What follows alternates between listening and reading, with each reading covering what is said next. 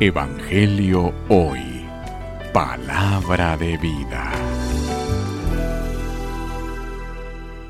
Lectura del Santo Evangelio según San Lucas. Gloria a ti, Señor. En aquel tiempo los fariseos y los escribas le preguntaron a Jesús, ¿por qué los discípulos de Juan ayunan con frecuencia y hacen oración?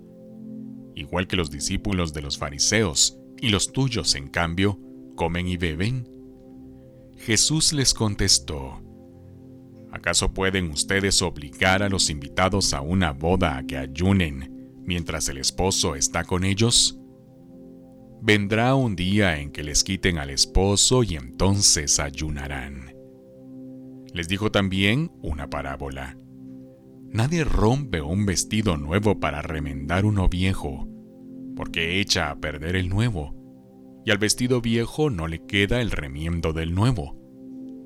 Nadie echa vino nuevo en odres viejos, porque el vino nuevo revienta los odres y entonces el vino se tira y los odres se echan a perder. El vino nuevo hay que echarlo en odres nuevos, y así se conserva el vino y los odres.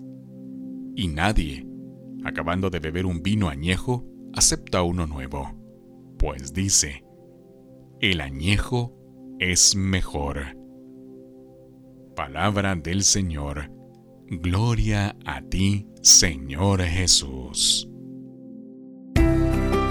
Evangelio hoy, palabra de vida.